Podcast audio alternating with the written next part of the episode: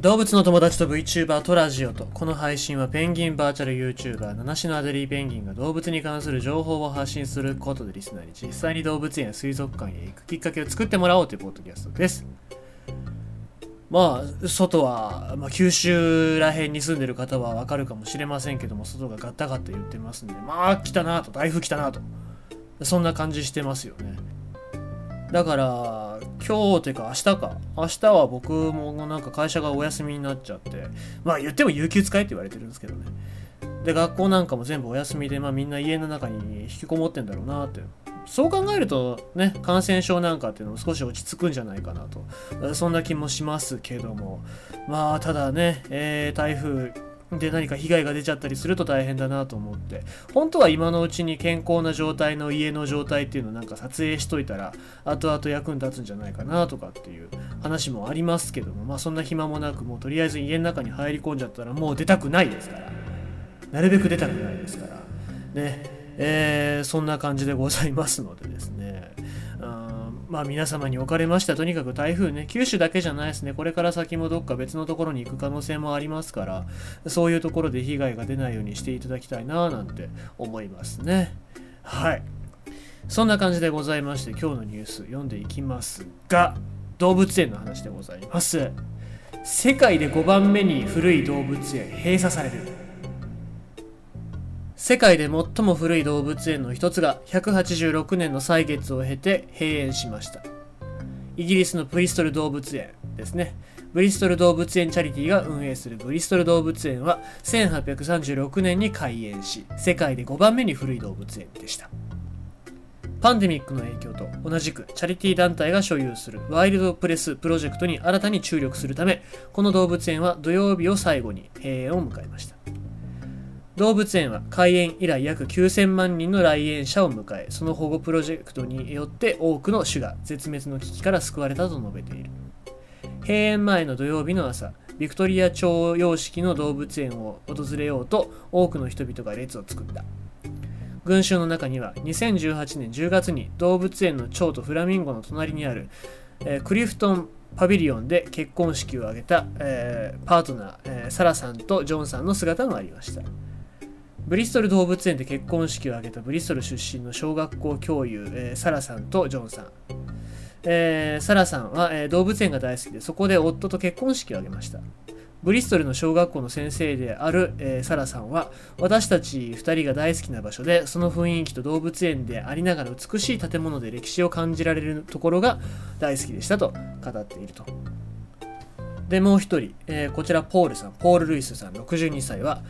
屋内園芸の責任者だった父親のマイケルさんを含め家族3代で動物園に勤めている彼は動物園を自分の人生の大きな部分であり50年間家族として安定した雇用を与えてくれた場所であると述べたということで、えー、まあ様々な方がね、えー、ここで働いたりとか遊んだりとかしていろいろな思い出を作ってるわけでございます。あとは学術的な部分でですね、ブリストル大学なんかっていうのは結構動物的な学術論文っていうのがたくさん出てる学校でありますから、まあ、こういうところでも役に立ってたんじゃないかななんて思いますよね。で、ブリストル動物園ができたのが1836年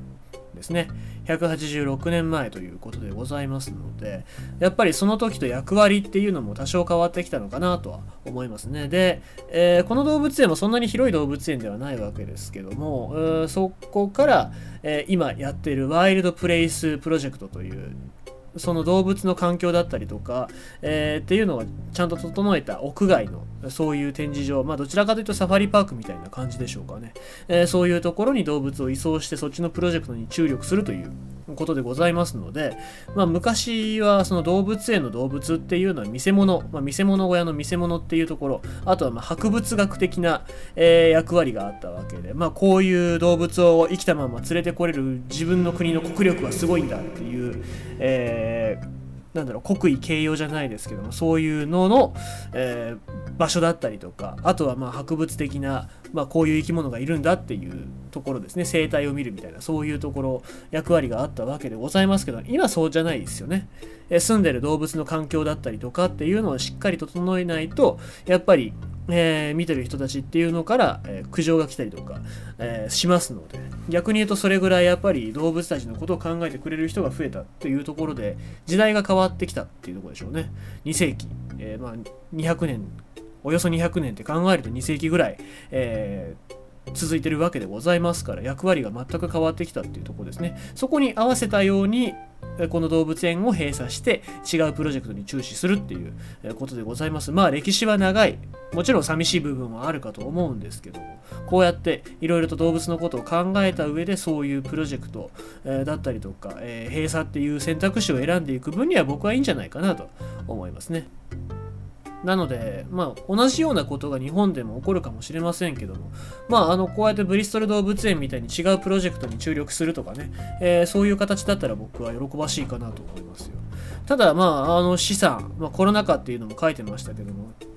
来園者が減って収益が減ったから閉鎖せざるを得ないっていうそっちの動物園の方がもしかしたら多いのかなっていう予感はしますけどもねそういう風にならないようにしっかり我々は動物たちを見ていかないといけないですし動物園を